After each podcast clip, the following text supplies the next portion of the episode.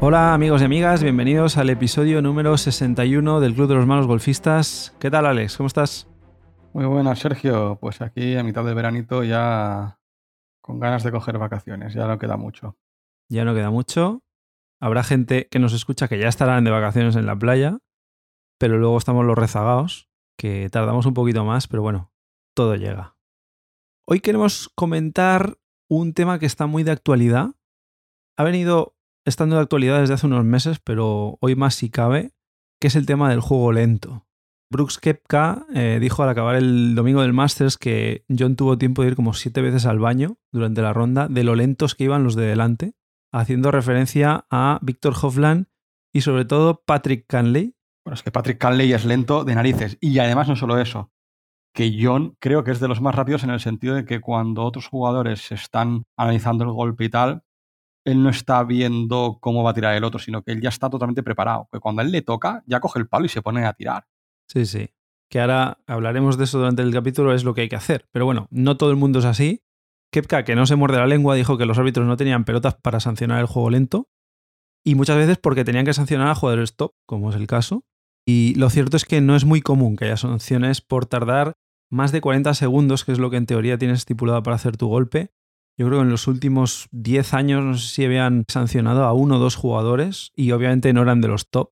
Y bueno, Kepka lo dejó caer. Curiosamente, la semana pasada en el Open le tocó jugar con Canley durante dos días. Sí, sí. Así que tuvo que sufrirle, exacto. Y decimos que está de actualidad porque justo el fin de semana pasado Carlota Ciganda ha sido descalificada por firmar a propósito una tarjeta errónea en la que el árbitro le pidió que se añadiese dos golpes de sanción por juego lento en el último hoyo. Al parecer, el día anterior ya le habían avisado y el segundo día ejecutaron la sanción, que la dejaba además fuera del corte. Pero hay mucha controversia porque dicen que ha habido como una especie de exceso de celo y además, por lo visto, el Caddy de Carlota también lo estaba cronometrando y los tiempos que decía el árbitro y el Caddy no coincidían. Nunca lo sabremos, pero es noticia porque lo que decimos, ¿no? No es muy habitual. Hemos empezado a hablar de los profesionales, pero como sabéis nosotros, mm, nuestro podcast está dedicado a los jugadores amateur y nos lo queremos traer a nuestra experiencia, ¿no? Porque nosotros también hemos sufrido y seguro que muchos de los que nos escucháis habréis sufrido también el tema del juego lento, ¿no? Que a mí personalmente, no sé Alex, a ti, a mí me saca totalmente de mi concentración, de mi partido, de mi inercia cuando estoy jugando y me molesta mucho el juego lento. A mí alguna vez me ha sacado, ahora ya me saca menos. Pero sí que es cierto que alguna vez incluso me ha sacado de mis casillas, de incluso recriminar a los de delante. Quizá no con las mejores formas, pero cada vez menos, porque al final a veces es muy claro, ¿no? Pero hay otras que no sabes si los de delante también están esperando. Sí, eso nos ha pasado. A mí personalmente me pasó, ya lo expliqué un día jugando con Alex Orpianesi en Gaudí, que los de detrás, que era un grupo de gente mayor que en teoría iban más lentos que nosotros, nos recriminaron el que les hiciéramos esperar, pero es que porque nosotros también esperábamos a su vez. Pero luego hay otros casos flagrantes y creo que al que te refieres tú es una situación que nos pasó en Moyá, en un torneo que jugábamos juntos y que al final la cosa se fue de madre demasiado. ¿no? Ya veníamos muy retrasados, muy lentos durante los hoyos anteriores y llegamos a un par 3 que es el hoyo 8 y ahí ya la cosa se fue de madre totalmente. Sí, bueno, pero es que además, la pregunta que nos tenemos que hacer inicialmente es, ¿cuánto se tarda en hacer una vuelta de 9 y 18 hoyos? Pues la teoría te diría que una vuelta de 9 hoyos para nuestro nivel o handicaps altos, una hora y tres cuartos y dos horas y media, aprox. Más o menos, sí. Y 18 hoyos entre cuatro horas y media y cinco horas y media. Somos más lentos que unos handicaps bajos, ¿no? Sí, pero bueno, un handicap baja tampoco va a bajar mucho más de las cuatro horas, ¿eh? Media horita, tres cuartos. Porque al final también pega menos golpes, ¿no? Claro. Pero claro, es que estamos hablando que ese torneo, precisamente, donde en el hoyo 8 ya se fue todo de madre, era un torneo de nueve hoyos que tardamos cuatro horas y cuarto, creo recordar. No me acuerdo, pero era alucinante porque en este caso, en un par 3, que ya sabéis que normalmente en los pares 3 es donde se acumula gente en grupos, porque claro, al final tienes que esperar a que el grupo anterior haya salido del green para jugar tú, pero es que nos juntamos tres grupos en ese mismo hoyo en el tee de salida, ¿no? Lo vimos muy claro allí lo que estaba pasando. Detallando más, estaba el grupo jugando, luego estábamos nosotros esperando, luego había otros esperando, y luego venían otros que ya estaban en green. Del hoyo anterior. Es decir, que eran cuatro grupos metidos ahí realmente. Sí, sí. Sí que es cierto que los de delante nuestro, que fue yo por lo que lo recriminé, casualmente una persona iba por el sexto golpe en un par 3. Y estamos jugando Stableford. Como te dicen específicamente que si no vas a puntuar, levantes bola. Claro, es que eso es lo que hay que hacer siempre. Pues casualmente yo ahí me cabré porque ya venían de hoyos anteriores y además se veía que ese grupo por delante no había nadie. Y yo ya me cabré y les dije, oye, levantar bolas si veis que no vais a puntuar es que mirar toda la gente que estamos detrás. Pues casualmente de cuatro bolas en juego que había levantaron las cuatro a la vez. Entonces, claro, eso a mí me dio una señal de que efectivamente estaban intentando acabar los hoyos. Luego me enteré que sí, que era gente que no había jugado casi torneos, gente que estaba en iniciación, pero bueno, unas nociones mínimas yo creo que todo el mundo tendría que saber a la hora de salir al campo. Yo recuerdo cuando salía las primeras veces contigo, cuántas veces dejamos pasar a gente y jugábamos por divertirnos, que no era ningún torneo, ¿eh? Sí, sí. Y dejábamos pasar, incluso en pitch and pad. Hemos dejado pasar varias veces y nos han dejado pasar a nosotros. Claro. Que no pasa nada por dejar pasar a la gente. No, no, no, desde luego. Lo que pasa es que en el caso este aún es más flagrante porque el starter, el, el que te da la salida en el hoyo 1, ya te avisa de las reglas locales y de cómo tienes que comportarte y al jugar Stableford directamente, tú sabes que cuando ya no vas a puntuar, tienes que levantar bola. Sí, pero bueno, yo aparte era un torneo de, los que no soy habitualmente, lo sabrán, del circuito de quinta categoría. Yo creo que aquí hay un problema de base en este tipo de torneos y se ve en los torneos en función de cómo están organizados. Aquellos torneos cuyas partidas son de cuatro personas, el juego es muy, muy lento. Pero en cambio, los torneos donde son tres personas, el juego es mucho más ágil. No se producen tantos tapones. Y es un consejo que lanzo, si nos están escuchando alguien, que yo exigiría que en todos los torneos de circuito de quinta categoría que fueran grupos de tres y se ajustara el horario o lo que fuera. Yo me he dado cuenta que con los grupos de cuatro hay mucho más colapso de partidas. Bueno, lanzamos la propuesta desde aquí. No sé si alguien nos estará escuchando de la organización, de la federación, pero bueno, oye, lanzamos aquí nuestra propuesta. Luego también lo que han corregido este año es que en la mayoría de torneos lo han hecho por handicap, con lo cual están saliendo los handicaps más bajos primero, que tiene toda la lógica. Eso es acertado. El año pasado, por ejemplo, en Paz lo hicieron al revés. Los handicaps más altos fuimos los primeros en salir, lo cual no entendimos nadie de los que estábamos allí, porque íbamos haciendo tapón a los que jugaban mejor. ¿no? Bueno, al final son todos estos factores que obviamente influyen ¿no? en la velocidad a la que se juega, pues el nivel de juego, también la distancia y la dificultad del campo. No es lo mismo jugar un campo plano y con escapatorias que jugar en un campo sinuoso y que tenga arboledas a los lados, en los que tienes que hacer un montón de golpes de recuperación. Las condiciones climatológicas también intervienen mucho. Ahora obviamente estamos jugando en condiciones más benévolas, con lo cual, pues bueno, afecta menos, pero cuando ya nos vamos de cara al invierno, pues eh, eso también te afecta, ¿no? El viento sobre todo. Y luego también otros factores, y aquí ya nos salimos de lo que son los torneos, es el día y hora al que puedes jugar. Evidentemente, los sábados por la mañana es cuando los campos de golf están más repletos de gente, con lo cual si lo que queréis es no hacer esperar mucho a vuestras familias, porque el problema muchas veces es eso, ¿no? Que si vas a hacer 18 hoyos, suma los 4 horas, 5 horas de juego, más el desplazamiento, preparación y tal, al final estás todo el día fuera, ¿no? Si al final eh, encima vas a jugar un sábado por la mañana, mm, da por hecho de que vas a estar un montón de horas fuera de casa. No, llegas para comer. Muchas veces no. Luego hay estrategias para jugar más rápido, ¿no? Todos sabemos que tradicionalmente en el golf hay el tema de los honores, ¿no? De que empieza a jugar el hoyo el que ha hecho el mejor resultado en el hoyo anterior y así sucesivamente pero ahora últimamente digamos que se ha puesto también de moda lo que le llaman el ready golf, que es que juegue el que esté preparado, porque muchas veces llegas ahí, pues eh, has sido el último en acabar, entre que estás apuntando todavía el resultado de tu compañero y te estás mirando un poco cómo es el hoyo siguiente, pues a lo mejor todavía no estás preparado y alguien que ha invocado su bola hace más rato, pues ya puede salir, ¿no? Pues es una buena estrategia para reducir mucho el tiempo de juego.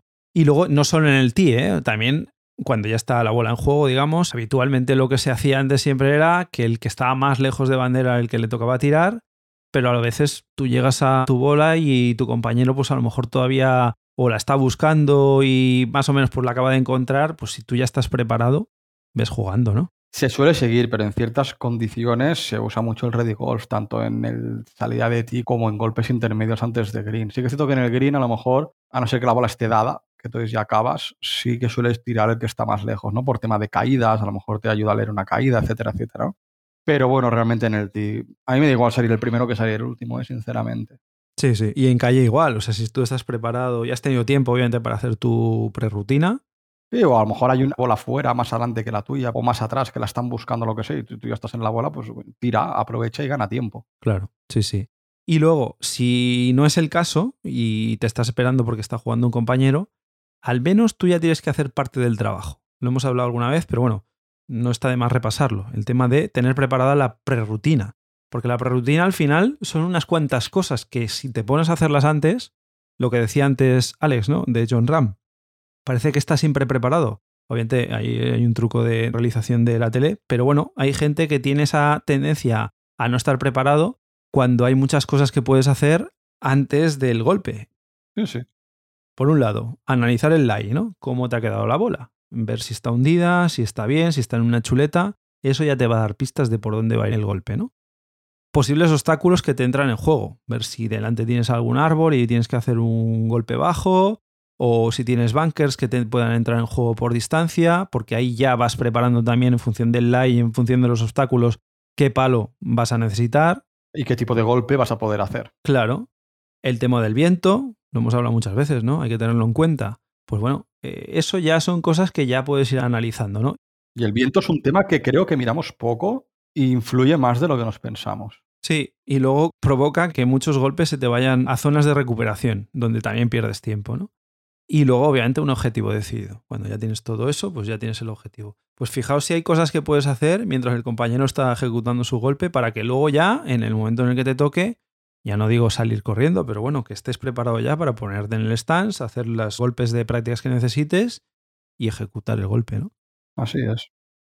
Al final, entre comillas, se puede reducir a que cuanto más rápido juegas, mejor juegas también. Al final estás como más concentrado, estás con la inercia. Es más dinámico, ¿no?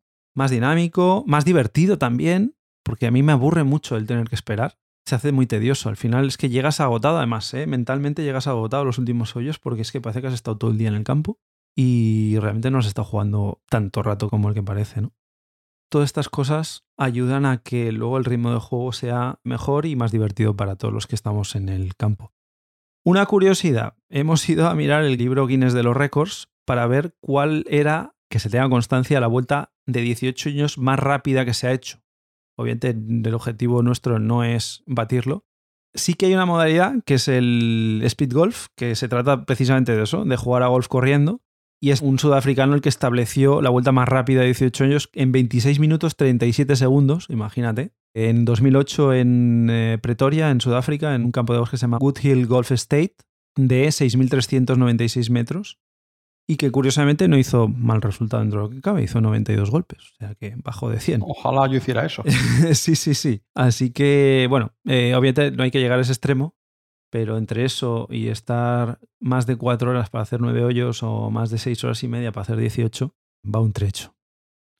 Yo creo que la clave es lo que comentabas antes, ¿no, Sergio? Em, aprovechar esos momentos que estás sin hacer nada, que hay otro compañero en la bola, en vez de mirar cómo va a ser su bolita y para dónde va a ir el tiro, pues aprovechar esos momentos para nosotros analizar.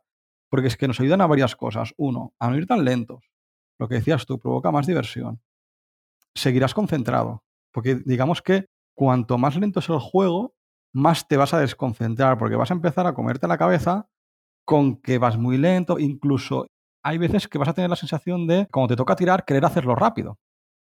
Cuando debería ser todo lo contrario, porque si tú vas a tirar rápido, con la sensación de que tengo que tirar rápido para que no se me haga más lento, si tiras rápido, vas a tener que volver a esperarte en el siguiente golpe. Sí, sí.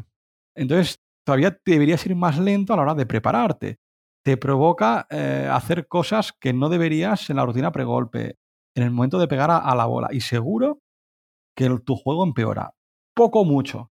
Pero yo creo que te rompe tu juego. Y luego otra cosa que no hemos comentado. Te enfría muscularmente. Ahora en verano, quizá apenas hay que calentar o hay que calentar pocos minutos. Pero en invierno, ¿cuántas lesiones hay por no calentar correctamente. Ya no solo hablo de golf, ¿eh? de cualquier deporte. Hay muchas. Entonces, claro, si en invierno, aunque calientes bien, estás todo el rato con parones, en cada ti te da tiempo de comerte un plato, a beber agua, estar cinco minutos sentado, al final te desconcentras incluso pierdes la concentración de la parte física. Porque claro, cuando tú paras mucho, tienes que volver a calentar o tienes que hacer algunos ejercicios para no enfriarte demasiado. Pues eso te puede provocar también lesiones. Entonces, claro, cuidado con el tema del juego lento en invierno, porque ya no solo te empeora el juego, sino que a lo mejor te deja unos días o semanas en el dique seco. Claro, sí, sí. Y luego los que tienen menos nivel muchas veces también acaban corriendo por el hecho de pensar que están haciendo esperar a los de detrás. Entonces, si no estáis seguros de lo que vais a hacer, apartaros a un lado, dejad pasar al grupo y luego jugaréis vosotros más tranquilos y seguro que más rápido sin correr. Y más concentrados y mejor. Eso es. Y disfrutaréis más porque no estaréis pensando todo el rato de que os sentís mal porque estáis haciendo para al de atrás. Totalmente. Todos hemos pasado por eso, así que que no tengáis ningún tipo de problema en ceder el paso a, los que vienen más rápido, siempre y cuando obviamente vosotros detectéis que hay un desenganche respecto al grupo de delante, lo que hemos hablado muchas veces. ¿eh? Si el grupo de delante va al mismo ritmo que vosotros, no tiene ningún sentido dejar pasar. Claro. Muy bien, pues bueno, esperemos que no os tengáis que encontrar demasiadas vueltas de juego lento y que en el caso de que alguna vez os toque, os lo toméis con filosofía y disfrutéis de los compañeros de juego, que muchas veces pues también eh, no deja de ser un rato agradable, ¿no? Y para acabar el programa de hoy, lo que queríamos era hacer un repasito al challenge de los malos golfistas. Venimos hablando cada semana, recordándoos que os apuntéis. Hay muchísima gente que está apuntada al challenge y lo que queríamos era hacer una actualización de los rankings, de ver cómo están las cuatro categorías, quién lidera esa mayor bajada de handicap que estamos buscando a nivel amateur en el podcast. Ha habido cambios, ha habido cambios en alguna de las categorías de líder. Así que vamos a pasar a mencionar quién está líder de las cuatro categorías y cuál ha sido la bajada de handicap. Bueno, pues en la categoría 1, que sería hasta 9.9, actualmente está Alejandro Garrido Mayol con una bajada de un punto, de 6,6 a 5,6 de handicap. No está mal, ¿eh? Porque en categoría 1 bajar un punto de handicap ya tiene su mérito de hecho, ha habido vaivenes de los que están en categoría 1 y categoría 2, sobre todo. Ha habido mucha subida de handicap últimamente. Así que Alejandro Garrido, enhorabuena y a seguir así, a ver si aguantas hasta el final. Recordad que el challenge lo vamos a acabar el 11 de diciembre, pero bueno, no lo dejéis pasar. Ya sabéis que en verano las vueltas son como más sencillas, ¿no? Bueno, en categoría 2 actualmente estaría Alejandro de la Hoz, con una bajada muy, muy significativa. ¿eh? A ver quién puede superarle, porque actualmente lleva 5,7 puntos de bajada, de 16.5 a 10.8. Ostras, está a punto de entrar en single digits, ¿eh? Alejandro. Muy bien hecho, ¿eh? Ánimo, porque hay gente de categorías que le está apretando. Pega una bajada fuerte, pero que no se confíe porque hay gente que está también ahí. En la categoría 3 tendríamos a Iván Muñoz Lois, que se mantiene en primera posición en cuanto a bajada de handicap, con una bajada actual de 5,2 puntos. Y es curioso porque se mantiene a pesar de haber subido de handicap. Porque la última revisión que hicimos tenía menos handicap que ahora. Ha perdido cuatro décimas, si no estoy equivocado, desde la última revisión que hicimos. Pero bueno, sigue ahí liderando esta categoría. Sí, sí, está en 18,2. O sea que bueno, Iván, ánimo. Y bueno, en categoría 4, que sería hasta 36 de handicap. Nuestra categoría. Sí, sería nuestra categoría. Actualmente hay una bajada brutal aquí. Galo Zayas, que ha bajado nada más y nada menos que 16 puntos. Aquí habría que ver si estamos hablando de un emboscado, como se suele decir, pero bueno, una gran bajada, ¿eh? Súper bien, así que enhorabuena.